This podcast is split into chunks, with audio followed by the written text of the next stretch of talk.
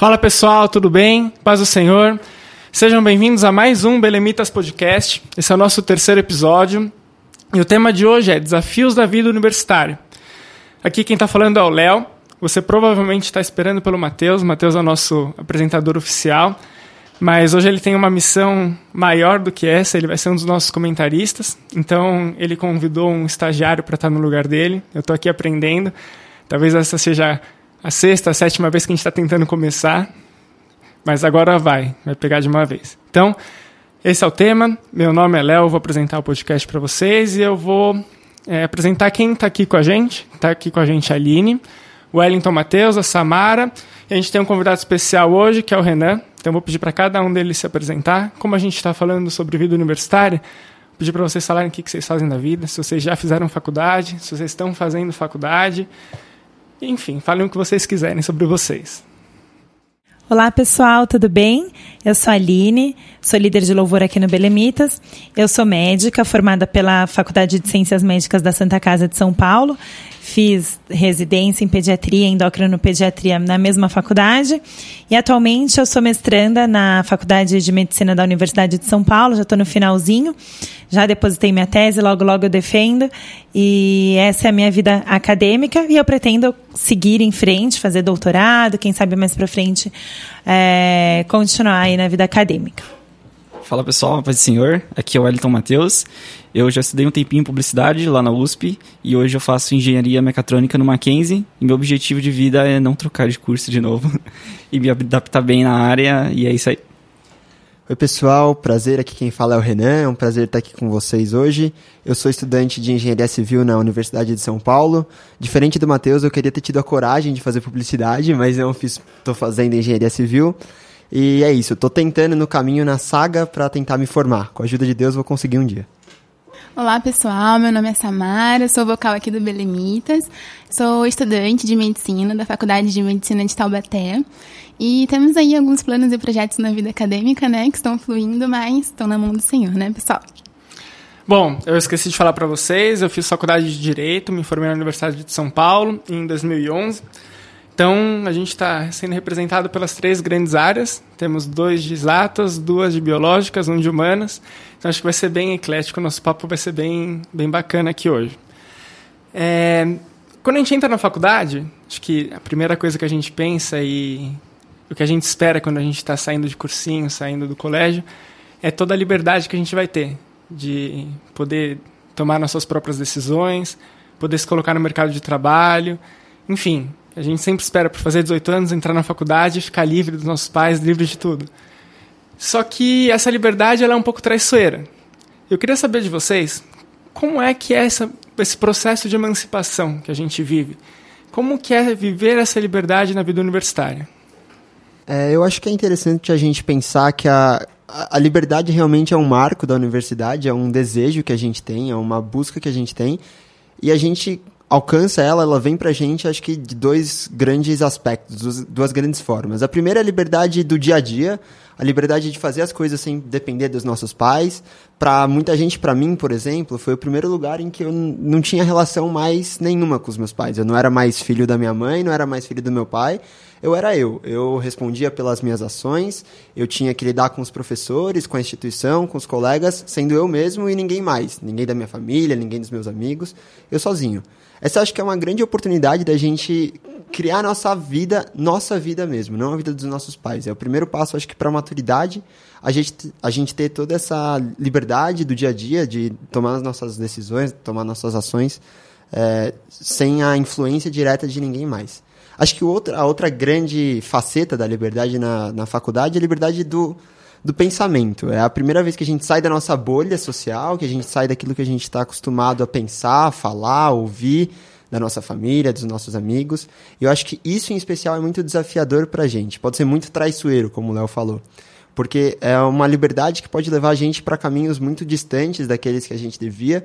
Então, é, essa é uma liberdade que também pode dar muito para a gente, a gente pode aprender muito, mas que a gente precisa tomar um cuidado redobrado, porque ela pode desviar a gente do caminho que a gente primeiro pensava, o que a gente primeiro desejava. Então acho que uh, a liberdade na faculdade é bem multifacetada, assim, a gente precisa saber lidar com essas diferentes uh, caras da liberdade.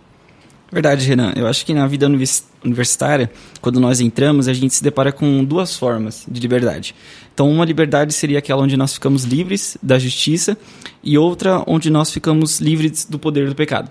Eu acho que a primeira liberdade, o primeiro tipo que eu falei, é o que as pessoas mais seguem quando entram na faculdade. Então, você se sente livre de todo tipo de justiça. Então você não tem mais que dar contas aos seus pais, aos seus professores, você não tem mais horário de chegada e de saída da faculdade.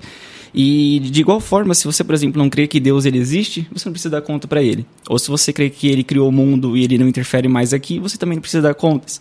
Então, essa é uma liberdade enganosa, na verdade, né? Porque nós sabemos que Deus ele existe e nós precisamos dar conta das nossas ações para ele. Então, esse tipo de liberdade, ela é enganosa, no final ela vai nos levar à decepção e também à morte. Mas outro tipo de liberdade, que é aquela correta, que é a que nós seguimos e hoje vamos defender aqui, né? É a liberdade de estarmos livres do poder do pecado. Então, livres do poder do pecado, a gente vive uma vida de santidade. Essa vida pode ser uma vida de algumas abnegações no tempo da universidade, mas também é uma vida que tem um prêmio muito grande, né? Que é uma vida de santidade, é uma vida de alegria verdadeira e também é uma vida cujo prêmio é a vida eterna. Então, logo quando a gente entra na faculdade, eu acho que é o momento que nós escolhemos entre dois caminhos, ou entre realmente servir ao Senhor ou viver uma vida longe dele. Então, uma frase do Lewis que me chama bastante atenção é que ele diz que Cristo ele não quer um lugar das nossas vidas, ele simplesmente nos quer por completo. Então, acho que é uma frase e é um momento que faz muito sentido para nós quando entramos na faculdade e nos deparamos com esse tipo de liberdade. É, vocês acham que assim, o caminho normal para nós brasileiros, para boa parte do mundo ocidental, é a gente se formar no colégio e já começar com a faculdade. Aqui, no nosso caso, a gente começa com 17, 18, 19 anos. Vocês acham que a cidade é, ainda é muito cedo para a gente lidar com tanta liberdade? A gente tem maturidade para lidar com essa liberdade? Então, é, o curso que eu escolhi, né, foi medicina e eu entrei no ensino médio com a mentalidade de que no terceiro ano eu sairia de lá e já conseguiria entrar numa faculdade. Só que uma realidade que a gente encontra no nosso país, principalmente em medicina, é outra. É um curso muito difícil para poucas vagas. Então, o que aconteceu? Eu fui fazer o cursinho pré-vestibular e confesso que, assim, bem triste, sabe? Eu queria. Eu acabei o ensino médio também, tinha 17 para 18 anos, e eu queria já entrar na faculdade. Mas, agora, depois de um tempo que eu tô na faculdade já, eu vejo que esse tempo de cursinho foi um momento de aprendizado. Em todas as áreas, amadurecimento, é, intimidade com o Senhor, entrega de propósitos, porque o meu plano era um. Mas hoje eu entendo que o plano que o Senhor tinha e esse, essa etapa de cursinho foi um, um plano primordial para minha vida. A maturidade que eu entrei na faculdade, boa parte dela eu alcancei no cursinho, porque é uma outra realidade, é diferente do ensino médio. Então eu acho que assim, é cedo, mas depende. Depende de, da sua preparação para enfrentar uma universidade, da sua cabeça, da sua mentalidade, de como você vai encarar os desafios que vão ter lá dentro, que são bem grandes. Então, para mim, esperar um pouquinho e entrar um pouquinho mais tarde, em prime no primeiro momento foi muito triste, fiquei muito chateada, mas hoje eu entendo que foi bom para mim. E aí, Aline, como que a gente encara esses desafios que a Samara comentou? Então, esses desafios que a Samara comentou, o Renan falou no início sobre as diferentes formas de liberdade, e o Matheus ah, acabou falando sobre a liberdade espiritual, né? Que nós temos o livre-arbítrio que o Senhor nos deu, e esses anos de faculdade são é, essenciais para as nossas escolhas. Eu acho que a melhor forma de nós lidarmos com essa liberdade, com essas novidades, é termos uma, um fundamento cristão bem estabelecido estabelecido de forma adequada. Né? E quais são esses fundamentos? É termos um temor ao Senhor, né? Temor, lembrando aqui que não é ter medo do Senhor, mas é, é um respeito é, extremo, né, a Ele é, estudarmos a palavra de Deus, então termos a palavra de Deus fincada nos nossos corações, termos uma vida de oração e termos uma base, uma igreja em que nós po possamos frequentar, termos um grupo, um pastor, um líder com quem conversar. Então esses fundamentos, eles são muito importantes durante os anos de faculdade. E você pode até falar, ah, mas eu sou novo convertido, eu não tive os fundamentos adequados, eu tô, estou conhecendo a Cristo agora. Então, esse é o momento de você se aprofundar na fé. Porque nós precisamos, sim, estar arraigados na fé durante esses anos, porque nós vamos ter muitas novidades. Né? Serão novidades em relação a amigos e propostas que os amigos vão fazer, serão novidades em relação às ideologias diferentes que a gente vai conhecer. Então, são várias coisas que vão aparecer e que, se nós não estivermos nossos fundamentos bem firmados, nós vamos ter dúvidas, né? Aliás, as dúvidas vão surgir, mas nós tendo os fundamentos bem é, firmados, a gente vai conseguir enfrentar esses anos de faculdade, essa liberdade, essa transição de uma forma adequada, mantendo a nossa salvação, que é o mais importante, né? O que o Mateus falou. Mantendo a liberdade em Cristo, né? Porque nós somos livres do pecado, nós somos libertos do pecado por Ele, mas nós precisamos lidar com essa liberdade no sentido que o Renan falou, né? No sentido de nós sairmos de, um pouco mais de casa, sairmos, nos desapegarmos um pouco dos cuidados dos nossos pais. Então, é, nesse sentido, é importante nós termos os nossos fundamentos é, cristãos bem estabelecidos. E eu acho que também é bem importante a gente relembrar dia a dia o que para nós é inegociável, né? É, quais são os meus, os meus princípios? Né, cristãos que eu não vou negociar. Então, isso é muito importante, é algo que é dinâmico. Né? É dinâmico no sentido de que todos os dias nós vamos ter que reavaliar o que é inegociável. Né? E lembrando que a, a palavra de Deus vai ser a nossa base. Né? Dentro de um ambiente é, relativista, a palavra do Senhor é absoluta, é a verdade absoluta. Então, ela vai ser o nosso guia. Então, nós vamos seguir aquilo que a palavra do Senhor diz para termos para nós o que é inegociável. Então, acho que isso é importante. Você falou sobre um ambiente relativista, né? E eu acho que é, numa faculdade é difícil você encontrar coisas que são inegociáveis. Tudo é negociável na faculdade. E a gente fica um pouco perdido de ver. A gente está muito acostumado, nós cristãos, a crescer com coisas que são certas, coisas que são erradas. Mas quando a gente chega na faculdade, a gente vê que lá não tem muito certo e errado. Depende da sua opinião, depende do que você pensa, depende da sua formação. Como que a gente faz para estabelecer as coisas que são inegociáveis para nós num ambiente que é tão relativista? Então, eu acho que isso é você seguindo o que é absoluto. Você vai fugir do relativista seguindo o que é absoluto. E o que é absoluto? É a palavra de Deus. Então, a verdade absoluta na nossa vida é a palavra de Deus. Eu sei que durante a faculdade a gente vai ver isso, né? Ah, não, tudo é relativo. E os professores falam muito isso, né? Os colegas falam muito isso. Mas como cristãos, nós sabemos que na nossa vida a verdade absoluta é a palavra do Senhor. Ela não vai mudar com o tempo, ela não vai mudar com os anos, ela não vai mudar com o ambiente em que eu estou, ela não vai mudar com a cultura. Ela é a verdade absoluta. Então, se nós conhecermos a palavra do Senhor, e por isso que é importante, ao longo dos anos da faculdade, a gente manter o, o vínculo com a palavra do Senhor. Às vezes começa a estudar muito, né? A gente tem muita, muitos, muitos trabalhos, muitas atividades, é, muitos plantões para nós que fizemos medicina. Mas é importante nós termos um tempo com Deus, conhecermos a palavra do Senhor e termos ela como verdade absoluta. Só uma dúvida: você fez medicina ou filosofia? Sim, completando, acho que seguindo né, a mesma linha do que a Aline, a falou sobre o relativismo, realmente ele é muito desafiador, porque ele é muito presente, né? As pessoas costumam falar como se, tipo, estivessem aceitando aquilo que a gente estava falando como evangelho, elas, elas costumeiramente dizem, ah, fico feliz que você achou alguma coisa, alguma coisa que funciona para você mas o evangelho não funciona para mim, como se fosse relativo, né? Tipo, isso é bom para você, mas não é bom para mim. E quando a Aline falou de verdade absoluta, ela falou muito bem, né? Que isso implica duas coisas. Primeiro, que ela não depende de tempo, então ela é verdadeira em todo tempo, e ela é verdadeira em todo lugar, e também não depende da pessoa. Se ela é uma verdade absoluta, ela é verdade para mim e para qualquer outra pessoa no, universo, né? Então, isso é a palavra de Deus. E eu acho que todos nós fomos criados com o desejo da busca da verdade. Deus colocou isso em nós. E se nós fôssemos tratar a verdade em dois tipos, tipo a verdade com V minúsculo e a com V maiúsculo. A com V minúsculo é aquela que vem do conhecimento abstrato. Por exemplo, em cálculo a gente sabe que a derivada do seno de x é cosseno de x, né? Isso não quer dizer que você vai lembrar na hora da prova, mas a gente sabe. Eu deveria saber. e então nós também temos essa, essa verdade, né, com V minúsculo, e a verdade com V maiúsculo é, é que só pode ser encontrada em Deus. A, a verdade com V maiúsculo é o próprio Deus, porque Jesus diz em João 14,6 que ele é a verdade. Então eu acho que na faculdade, no fundo, no fundo, os nossos colegas esperam e precisam que nós mostremos para eles o que é a verdade, porque ela só pode ser encontrada em Deus. Nesse sentido que o Matheus falou, tanto no começo quanto no, no fim da fala dele, dizendo do, dos amigos, das pessoas que chegam e falam, pô, legal que você encontrou algo que serve para você, ou pessoas que procuram é, algo algum sentido na vida e não encontraram até aqui, acho que nesse sentido o jovem cristão ele pode ser uma figura de, de mudança na vida dessas pessoas.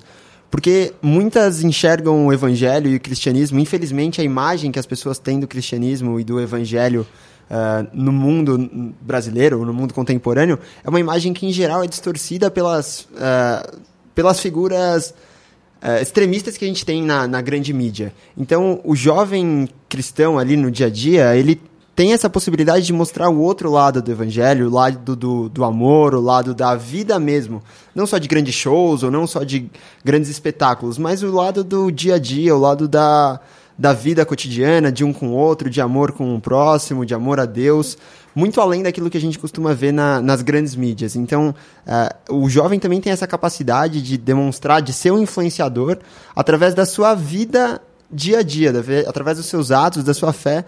Uh, um poder muito maior e muito mais efetivo do que o poder de uma emissora de TV ou do que o poder de é, um, um grande programa. O trato no dia a dia pode ser muito, muito importante na vida de alguém que não conhece a Cristo. Essa mudança pode vir através de um de, um de nós. Acho que isso é muito interessante a gente pensar também. Sim, e falando um pouco a respeito sobre o que o Renan falou, algumas vezes esse relativismo pode nos deixar é, cair na aceitação.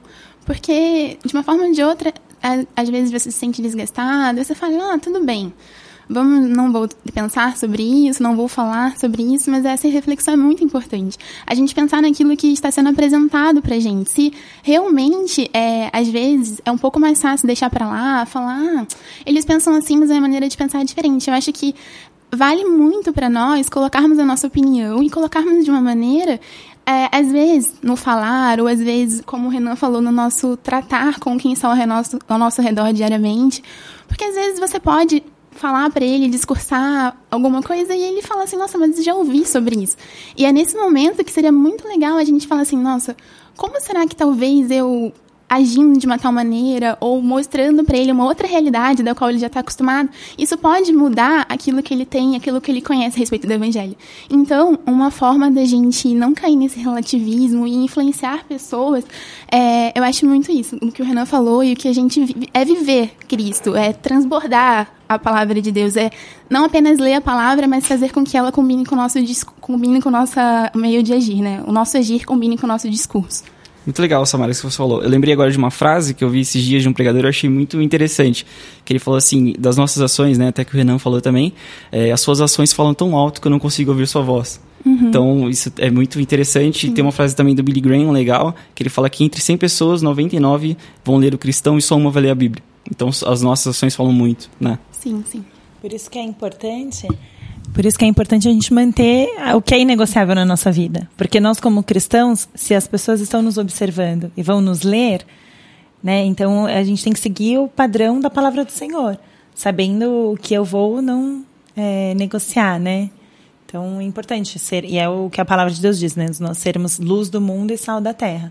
É exatamente isso que vocês estão dizendo. No meio universitário, nós sermos luz. E as pessoas olharem para nós e verem Cristo refletido em nós, nos nossos atos. Então, pelo que eu consigo pensar aqui do que a gente conversou, a gente tem um trabalho muito maior do que a gente imaginava, que além da gente construir uma imagem de Deus, uma imagem de Jesus para as pessoas que estão ao nosso redor, a gente tem que desconstruir a imagem que eles já têm, que às vezes é uma imagem falsa, uma imagem que não é verdadeira, às vezes passada pela grande mídia, como o Renan falou. Então, pelo que eu percebo, o nosso exemplo ele vai ser muito mais é, espetacular do que propriamente o que a gente vai falar. É, nossa vida vai ser muito mais testemunial do que as nossas palavras, digamos assim. O que, que a gente pode oferecer para essas pessoas, como exemplo? Como amizade? O que, que vocês acham que a gente pode oferecer para as pessoas que precisam de Jesus e que às vezes nem sabem que precisam de Jesus? É, eu vejo alguns exemplos, assim. Eu, é, em um mundo em que amizade, amor, compaixão é, são experiências e conceitos que estão ficando tão vazios. A gente tem amizade, por exemplo, é, amizade. Hoje em dia é difícil você conseguir uma amizade que você consegue chegar para a pessoa e compartilhar tudo aquilo que você precisa, tudo aquilo que você realmente quer, sem medo de que aquela pessoa chegue para outra pessoa e fale o que você falou. E a conduta do cristão, do jovem cristão, é gerar a essa pessoa conforto e segurança dela chegar para você e compartilhar os medos dela, às vezes, a respeito da sua própria vida, ou sobre os medos de viver uma vida com o evangelho. Essa pessoa precisa ter confiança em você. Então, fidelidade, eu acho que compaixão. As pessoas esperam do cristão compaixão. Assim como Jesus fez enquanto caminhava aqui, ele parava para quem quer que fosse, ele ajudava. Claro, existem momentos em que a nossa limitação é incapaz de ajudar alguma pessoa ou alguma situação. Mas as pessoas estão observando o que a gente faz em relação ao próximo que pede auxílio, que pede abrigo, que pede socorro. É, eu acho que também ah, o exercício da fé, porque muitas vezes a, gente chega para alguém na faculdade que está em um momento de extrema necessidade, de extremo sofrimento, e aquela pessoa está assim, sem ter o que fazer, e a gente precisa exercitar a nossa fé, porque se a gente for olhar com olhos humanos, né, uma fé racional, realmente às vezes são problemas que são incapazes, mas a gente tem que compartilhar com essa pessoa que o Deus a quem servimos e o Deus que a ama também é capaz de realizar o impossível na vida dela. São muitos outros exemplos, mas alguns dos que eu vejo são esses. No ano passado, a gente teve eleições, né? E a gente viu uma polarização muito grande. E o ambiente da faculdade foi um ambiente em que essa polarização se deu de forma mais evidente. Eu já tinha me formado, vocês que, está, que estão na faculdade devem ter vivido isso de uma forma bem intensa. Como que foi a experiência de vocês, de passar por esse momento de eleições, ver tão, lados tão polarizados e, de certa forma, um discurso cristão e anticristão, né, representado em cada um dos lados? Bom, Léo, eu acho que foi uma atividade, foi um período, na verdade, muito difícil, né? Mas foi um período também que eu, por exemplo, é, nunca tinha me importado tanto assim com política e tal. Sabia o básico, né? Afinal, eu estudo engenharia também, a gente não costuma se interar muito com as questões de humanas. Mas foi um período onde eu comecei a entender como Deus ele se importa até mesmo com as coisas menores das nossas vidas. Porque estudando, né, os lados direita, esquerda, partidos, comecei a entender, será que qual que é o partido que Deus quer que eu tome, né? Qual que é o lado? Eu tenho que defender isso, eu tenho que defender aquilo. E eu acho que foi importante para mim, pelo menos, orar bastante e entender qual era a direção de Deus para esse período e também, lógico, qual era a direção para como comunicar com as pessoas, né? As minhas ideias e também respeitar as ideias delas. Mas com certeza foi um período muito, muito difícil para gente que estava na universidade ali com ideias tão polarizadas. É engraçado a gente pensar que Deus não é de direita ou de esquerda, né? Deus ele abraça todos. E talvez essa seja a, a, grande, o grande desafio nosso na universidade, que é a gente mostrar que Deus não é radical, Deus não é uma pessoa que tem ideias de extremismo, mas Deus é, é alguém que se preocupa e que ama todos. Então essa talvez seja a nossa grande missão, de mostrar o amor de Deus de uma forma diferente do que o mundo está acostumado a ver. É, posso mudar de tema? Falar eu quero saber das experiências de vocês na faculdade. Então a gente falou sobre coisas que são inegociáveis, a gente falou sobre o desafio da liberdade. E a gente sabe que na faculdade a gente tem vários eventos e a gente eventos que a gente pode ir, eventos que a gente não deve ir. Como que a gente lida com isso? Convites, trotes, enfim, como que a gente lida com essas coisas?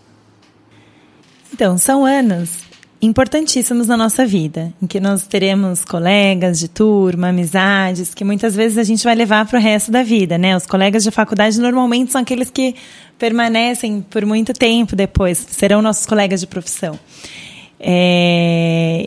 E a gente, como cristão, a gente não precisa se abster de todos os eventos da faculdade. Mas Paulo diz, né, que tudo me é lícito, mas nem tudo me convém. Eu acho que esse é o grande segredo. É já com uma maturidade cristã que um jovem tem, né? Nós não somos mais crianças, é, já passamos a maioria né, da fase da adolescência. É, nós já temos uma certa maturidade de sabermos aqueles eventos em que nós podemos ou não ir. Né? O cristão pode sim participar de eventos da faculdade, mas ele deve ponderar, ter equilíbrio nas suas escolhas. Até que momento ele deve ficar naquele evento? Né? Viu que ah, você foi num evento que achou que seria um evento apropriado, mas você está lá e viu que o, o Espírito Santo tem incomodado seu coração, ouça a voz do Espírito Santo. Né? Eu acho que é muito importante isso. É nós, como jovens cristãos, sabermos reconhecer a voz do Espírito Santo e se o local em que nós estamos, se o evento em que nós estamos, está ou não agradando a Ele.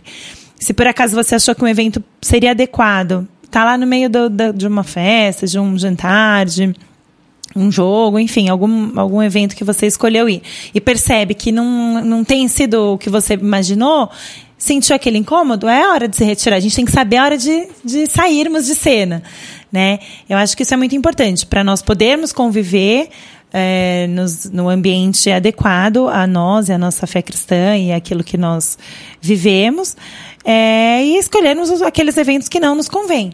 Então é muito importante o equilíbrio, a sabedoria, o discernimento e atender ao que o Espírito Santo fala aos nossos corações. É, em relação ao trote, eu acho que é muito importante a gente manter a base cristã do amor.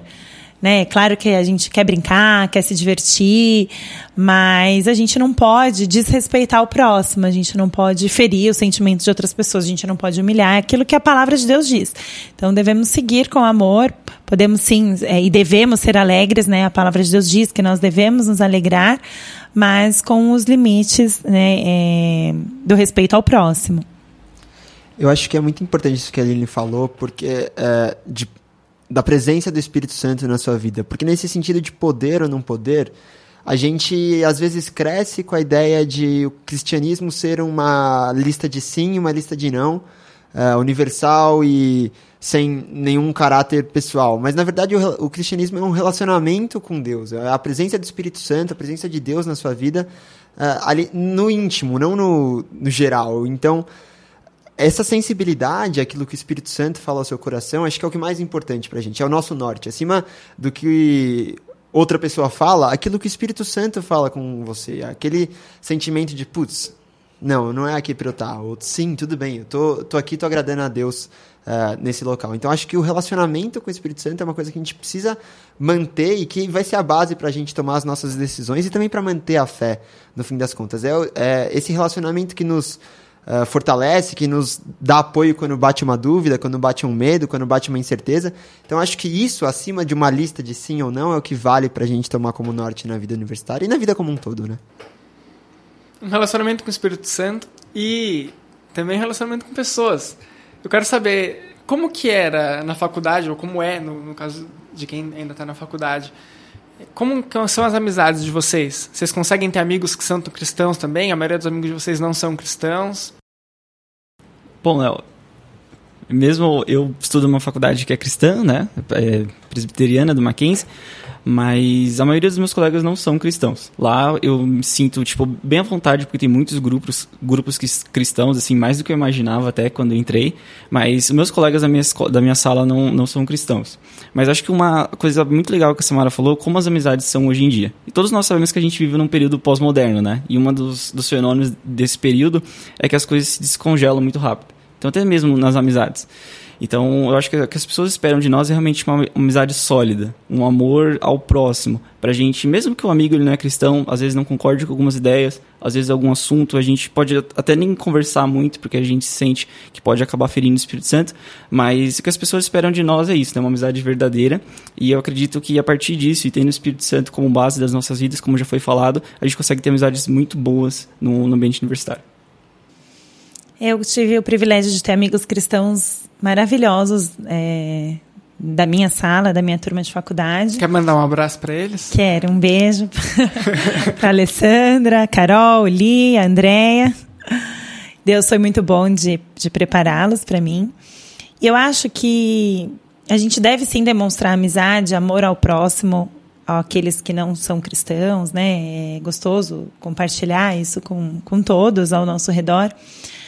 Mas quando a gente busca uma amizade e busca um apoio, é muito complicado você procurar alguém que não tem os mesmos valores que você. Isso é uma coisa que a gente deve refletir. Nós não devemos nos afastar, nada disso, não é isso que eu estou dizendo. Mas nós temos que ponderar até que ponto nós podemos abrir os nossos corações, nós podemos pedir conselhos para pessoas que não seguem o mesmo Deus, para pessoas que não têm os mesmos princípios. Então, isso eu acho um pouco complicado de termos amigos que, que não têm a mesma fé que a gente, né? talvez é, ponderar um pouco nesse aspecto, nesse sentido, que tipo de conselhos nós vamos escutar? São conselhos que são compatíveis com a palavra do Senhor? São conselhos que vão de acordo com o que o Senhor espera de nós? Então, é só nesse sentido que eu queria destacar essa, esse cuidado que nós devemos ter. Sim, é, eu também tive a oportunidade de. Logo que eu entrei na faculdade, eu já conheci algumas amigas também. E, assim, é bom. A gente tem os nossos momentos que principalmente eu compartilho principalmente porque foi para longe de casa e isso também entra muito naquele primeiro ponto de liberdade que às vezes a gente chega em casa nossa mãe nosso pai não tá lá mas a gente tem um compromisso com o Senhor um compromisso em estabelecer os nossos limites. E no que diz respeito à amizade ela foi muito importante para mim. Elas foram muito importantes para mim porque a minha família estava longe, então eu precisava estabelecer vínculos fortes que me. Não só. Não, não, uma, uma amizade egoísta, pensando em mim, mas uma amizade que eu pudesse compartilhar aquilo que eu estava passando, aquele momento de saudade.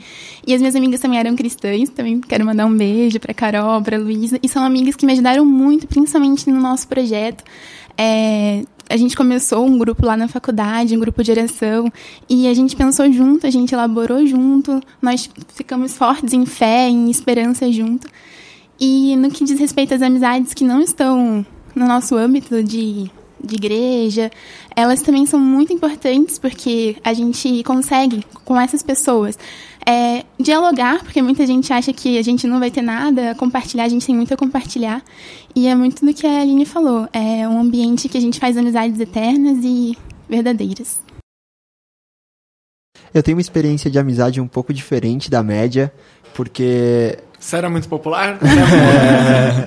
é, antes fosse. Na verdade, o que eu ia dizer é que na faculdade eu desenvolvi poucos amigos até aqui. Eu carrego muitos amigos da escola. Inclusive, tanto essa experiência de amizade quanto a experiência de conflitos de fé, eu trago muito mais da escola do que da universidade em si. Acho que isso dá até algo interessante. Foi muito jovem que eu fui confrontado com, essa, com, com ideias uh, contrárias à, à, nossa fé. Mas eu acho que realmente o que a Aline falou de ponderar é, é muito pertinente. A gente precisa sempre passar aquilo que a gente recebe dos outros pela peneira da palavra de Deus, pelo filtro do Espírito Santo. E aí a gente volta naquilo que eu falei rapidinho do relacionamento com ele. O relacionamento com, com Deus, pessoal, se aplica às decisões de vou nesse lugar ou não vou nesse lugar, mas também se aplica a qualquer outro tipo de dúvida, qualquer outro tipo de conflito interno que nasça na gente, que uh, apareça à nossa frente. Então, acho que Uh, eu tenho muitos amigos não cristãos, tenho amigos cristãos também que me ajudam muito, mas acho que esse ponto de passar tudo, de examinar tudo e por fim reter o que é bom, acho que é o que tem que ser o primordial e o sempre a nossa máxima em termos de conselho, em termos de decisões, de amizades também. Bacana, pessoal. Bom, a gente vai ficar por aqui. Nosso episódio está chegando ao fim, mas eu quero dar uma novidade para vocês. A gente está, na verdade, hoje começando uma série, uma série sobre vida universitária. Então a gente vai ter mais episódios sobre esse tema. No episódio que vem, a Samara ela comentou aqui que ela desenvolveu um projeto, um grupo de oração, então ela vai contar desse grupo de oração. A gente vai falar sobre mais coisas, mais temas importantes, porque acho que vida universitária é um desafio muito grande para todos nós. Daí o, o nome do nosso episódio, Desafio da Vida Universitária. Então fiquem com Deus, um abraço a todos e até a próxima. Se você ainda não curtiu nossas redes sociais, vai lá no Instagram, arroba Grupo Belemitas, YouTube, youtube.com.br Grupo Belemitas. A gente está no Facebook também, com Grupo Belemitas. E esqueci de alguma, Matheus? O nosso site, lógico. O mais importante de todos, belemitas.com. Você entra lá e encontra o nosso blog para o alvo, com textos semanais. Os nossos podcasts também estão no blog. Nós temos alguns vídeos de devocional também. Espero que você curta, comenta e seja edificado pelo Senhor. Um abraço a todo mundo e até a próxima.